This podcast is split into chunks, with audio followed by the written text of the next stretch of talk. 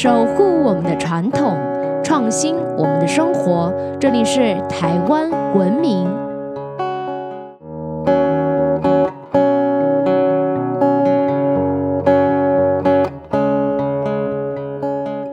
各位听众朋友们，大家好，欢迎收听台湾文明，我是热爱台湾民俗文化的新住民甜甜。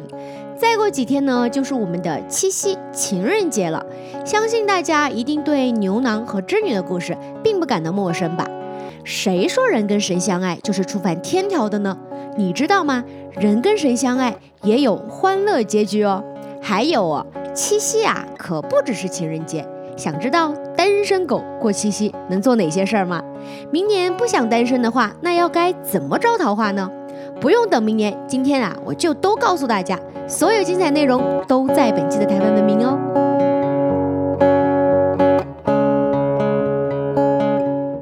七夕呢，又名七巧节、乞巧节。相传农历的七月初七呀，是织女的生日，也是织女与牛郎呢一年一次的见面会哦。迢迢牵牛星，皎皎河汉女。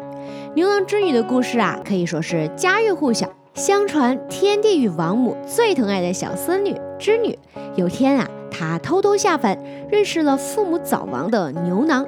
牛郎呢，他非常的单纯，也非常的善良，两个人呐，很快的就相爱了，在人间幸福的生活着。正所谓天上一天，人间十年。织女呢，她虽然只是离开了天界几天，但是啊，在人间却度过了数年光阴。织女啊，早就爱上了牛郎，还被他生下了一儿一女。但是呢，织女与牛郎的恋情是触犯了天条的。这件事情很快的就传到了王母跟天帝那里。于是呢，天庭就派下天兵天将要下凡捉拿织女归案。他们家的老黄牛呢，于心不忍，不忍见他们妻离子散，于是告诉牛郎，只要你披上我的皮，就可以去追上织女。于是呢，牛郎就披上老黄牛的皮，然后还用扁担挑着两个孩子，为了平衡重量呢，还放了水瓢，就奋力的穷追不舍，要追上织女。眼见着牛郎即将追上织女的时候呢，王母突然出现了，还拿下头上的金簪，在两个人的中间凭空一画。转眼之间呐，一道无边无际的天河出现了，硬生生的是把牛郎跟织女给划分开来。从此啊，两人各自一方，不复相见。但是呢，牛郎并没有因此而死心哦，他带着两个孩子，还用水瓢奋力的舀水，想要舀光天河水。这也让王母看在眼里呀，被两个人的爱情所打动了。于是呢，王母就同意了，让他们在每年的七月初七相会一次。有一个说法是，当年王母娘娘啊派了喜鹊传旨，内容呢是允许牛郎织女每隔七日就可以相见一次的。但是呢，喜鹊呀却传错了话，把每七天呢是传成了每年的七月七日才能相见，害得牛郎跟织女每次见面的时候都哭的是特别的伤心。这呢也是七夕经常下雨的原因呢。而喜鹊呢，也因为传错了王母的旨意而被惩罚，每年都要搭桥让牛郎织女相会。而人们呢，为了纪念这凄美又坚贞的人神恋，于是啊，也将七夕视为是情人节。说到人神恋，不知道大家有没有听过？民间呢还流传了几段神明跟凡人结婚生子的故事。夫妻俩啊，不但没有被强制隔离，而且呢还一起成了神哦，还一起庇佑万民，共享香火，白头偕老，成为一段人间佳话。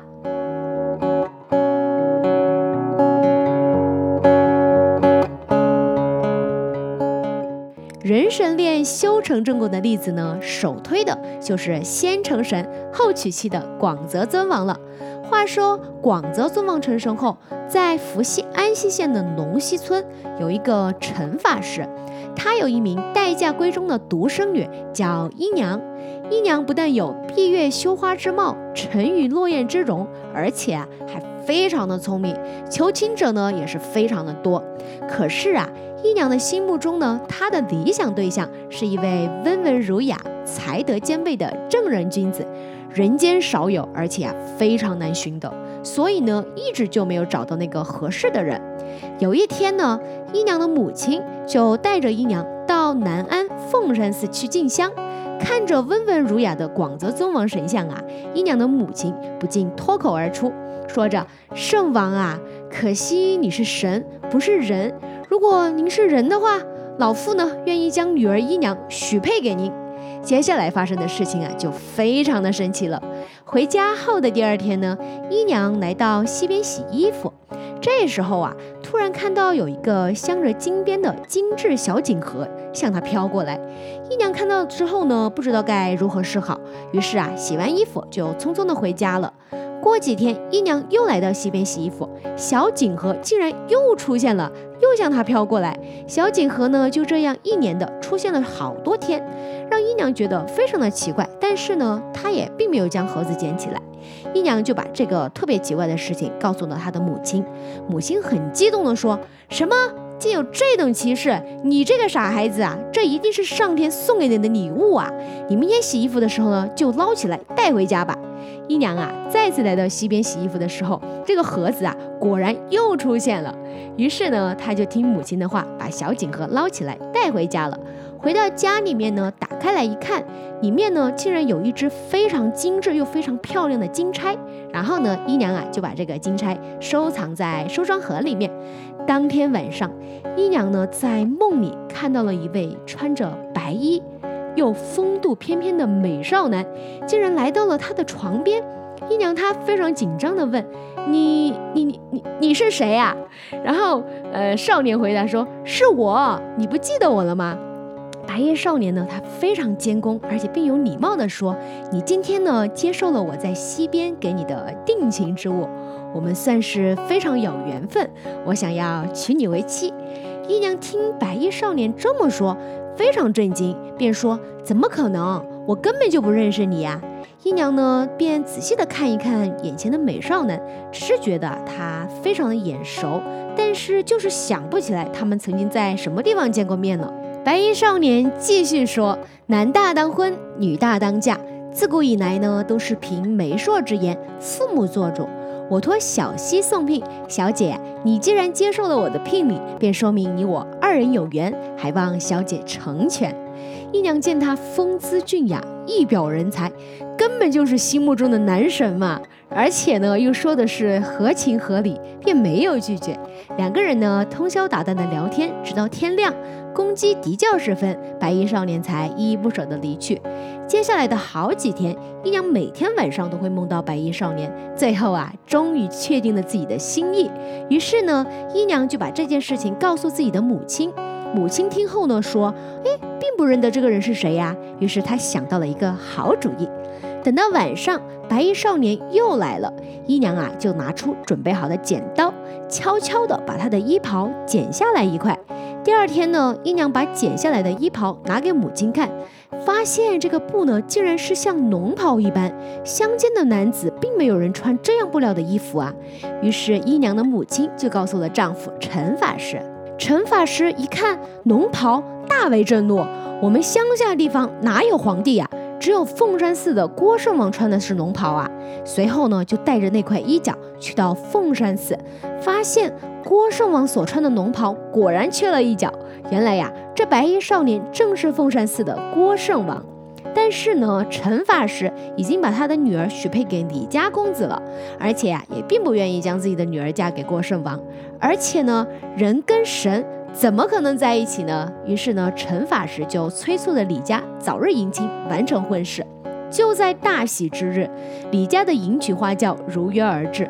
姨娘呢，虽心系白衣少年，却也不敢反抗自己的父亲，无奈啊，换上嫁衣，坐上了花轿。没有想到，等迎娶的队伍走到凤山寺附近的时候，突然刮起了一阵大风，花轿被大风卷入庙中。等到轿夫入庙寻找的时候，却只是发现姨娘已经坐化在广泽尊王旁边。听到这件事的陈法师便匆匆地赶到凤山寺去查看，果然呢，看到自己的女儿姨娘已经化身为神，和郭圣王并肩坐在殿上。大家这才知道，姨娘啊，原来是被郭圣王给接走了。此后呢，成了尊王夫人，因为屡次显灵救世，还被封为妙应仙妃。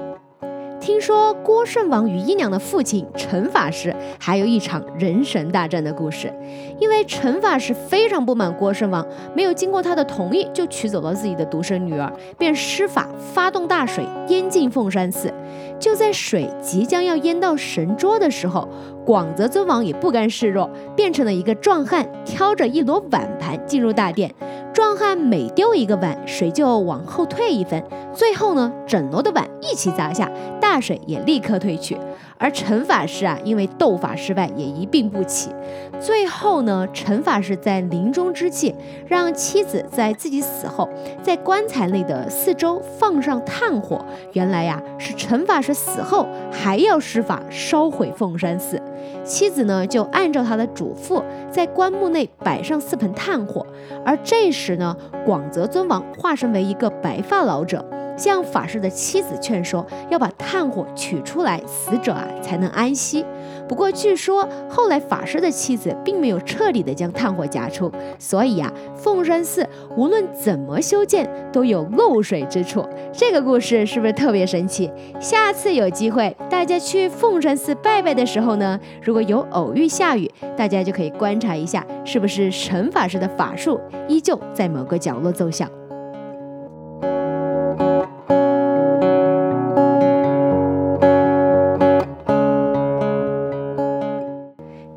台湾屏东九如乡的三山国王庙，也有一段九如大王爷娶林落徐氏女的人神恋故事，而且啊，还成功化解了当地闽客的冲突。到现在呢，地方都会定期举办王爷奶奶回娘家的活动，还在二零一四年的时候被登录为屏东县的无形文化资产。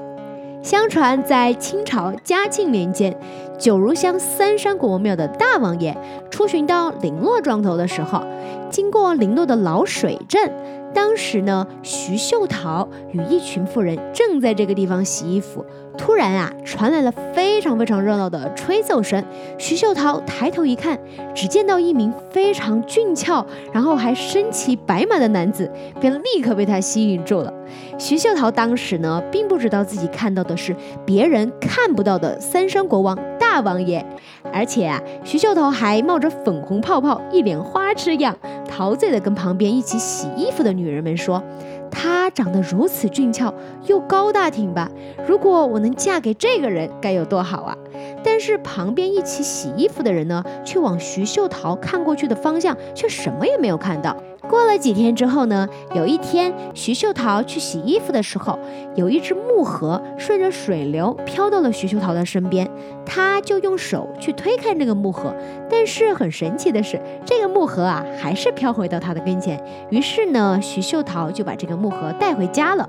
没想到回家之后打开木盒一看，里面竟然是定亲用的金花首饰。不久后，徐秀桃便生出了怪病，每天都是茶饭不思，日渐消瘦。没过多久呢，就去世了。这让徐秀桃的父母非常非常的伤心。过了不久，徐秀桃的父母竟然梦见了徐秀桃。她在梦里向父母表示，自己呢已经嫁给了九如乡三山国庙的大王爷，希望自己的父母啊不要再伤心难过了。这件事情传开之后呢，九如当地的信众还为徐秀桃立像，在大王爷旁共同祭祀，称为王爷妈、王爷奶奶。而林落地区的徐家人呢，则称徐秀桃为姑婆祖、老姑婆。据说这件事情发生的时候啊，正值当地闽南人和客家人争斗最严重的时候。九如呢是闽南人的村庄，林落呢是客家人的村庄。但正因为有了这次人神联姻的这次关系之后，双方械斗呢也就以和平收场。由于位列仙班的王爷奶奶在林诺的娘家没有神位，有一天呢，便透过一名鸡童表示，要娘家人雕刻三山国王大王爷还有王爷奶奶的神像供奉在家里，并且呢，此后啊，九如三山国王庙的王爷奶奶每年的大年初二都要登鳌桃，也就是回娘家的意思。宁诺乡的宫庙呢，一大早就会前来九如乡接驾，迎接王爷夫妇一起回到宁诺。不知道你是不是跟我一样有这样子的疑问：神明怎么可以随随便便的娶凡间的女子为妻呢？你知道吗？由于九如与海丰庄这两间庙的神明金身呢，用的是同一块木材，所以呢，彼此之间视为是兄弟。据说在九如三山国王大王爷决定娶林诺的瞿秀桃之后，海丰三山王爷对这段人生婚姻啊，非常的不认同。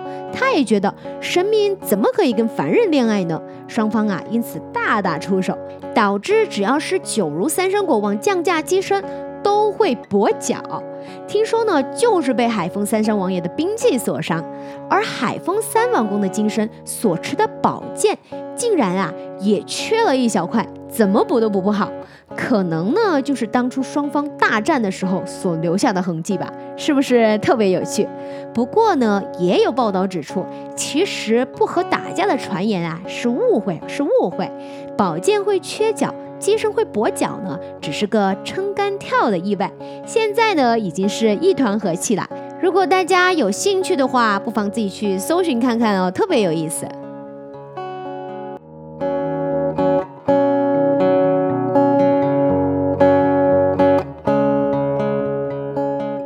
说完了欢乐收场的人神恋，接下来呢，要继续跟大家来说七夕的习俗。七夕除了是情人节啊，到处都有情侣放闪之外，据说啊，也是读书人祭拜魁星，妇女祭拜织女乞巧，还有青少年朋友做十六的日子哦。台湾通史中就有记载，七月初七日，古曰七夕，世子公祀魁星，祭以阳首，上加红鲟，谓之谢元。子女年达十六岁者，胡以止庭，祀织女。形声色礼，以助成人，亲友贺之。入夜，妇女乘花果于庭，似双星，有古之奇巧也。这些记载呢，也告诉了大家，以前的古人呢是怎么度过七夕的。像我们这些单身的朋友啊，你们也不要太伤心。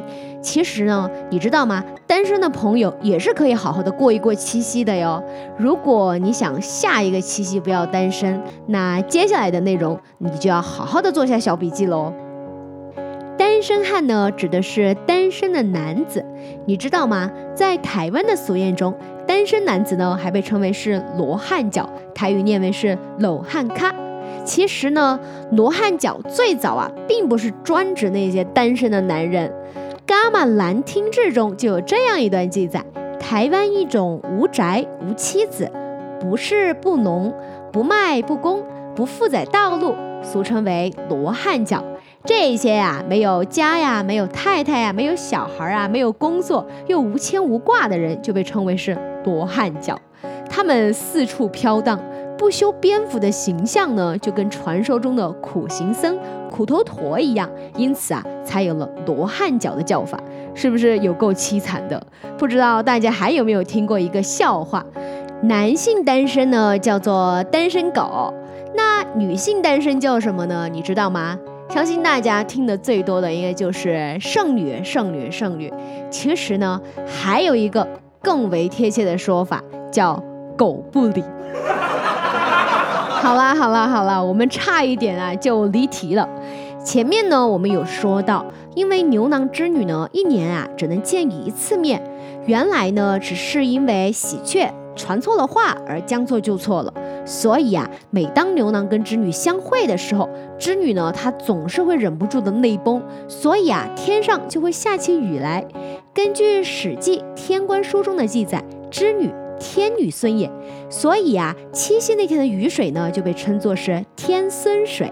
据说天孙水啊，不但能保佑乳蛇脱单，还能增进夫妻的感情，或者是求子嗣，还可以用来煎药啊、治病。洗脸呢，还能养颜美容哦。用天孙水求桃花也非常的简单，只要你把七夕那天下的雨水呢接起来，然后把它装好，放在你的本命或流年的红鸾方，让它自然的蒸发，就可以增加自己的婚缘哦。还可以用来洗脸，还有泡澡。听说啊，这样可以增加你的个人魅力，是不是超想试试看？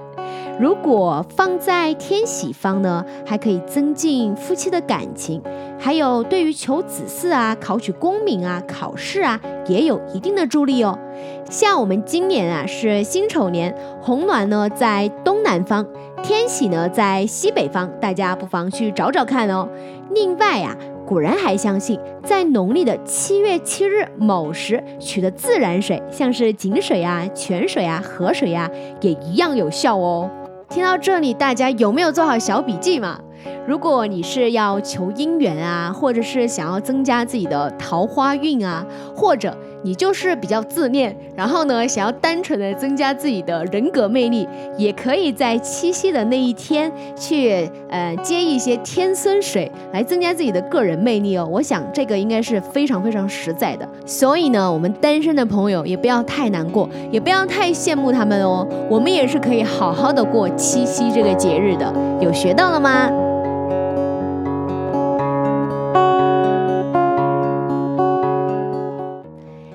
这一期的节目，是不是觉得非常非常有趣？没有想到吧？七夕呢还能这样过，而且啊。神明呢还能光明正大的娶凡人为妻。如果你知道有其他的说法呢，可以留言分享给我们哦。如果我们错过了哪些重要的内容，也欢迎大家留言提供给我们。想要知道更多有趣的台湾民俗文化吗？可以在脸书搜寻台湾文明，按赞追踪哦，或是直接搜寻台湾文明，关注我们的官网。我们下次见。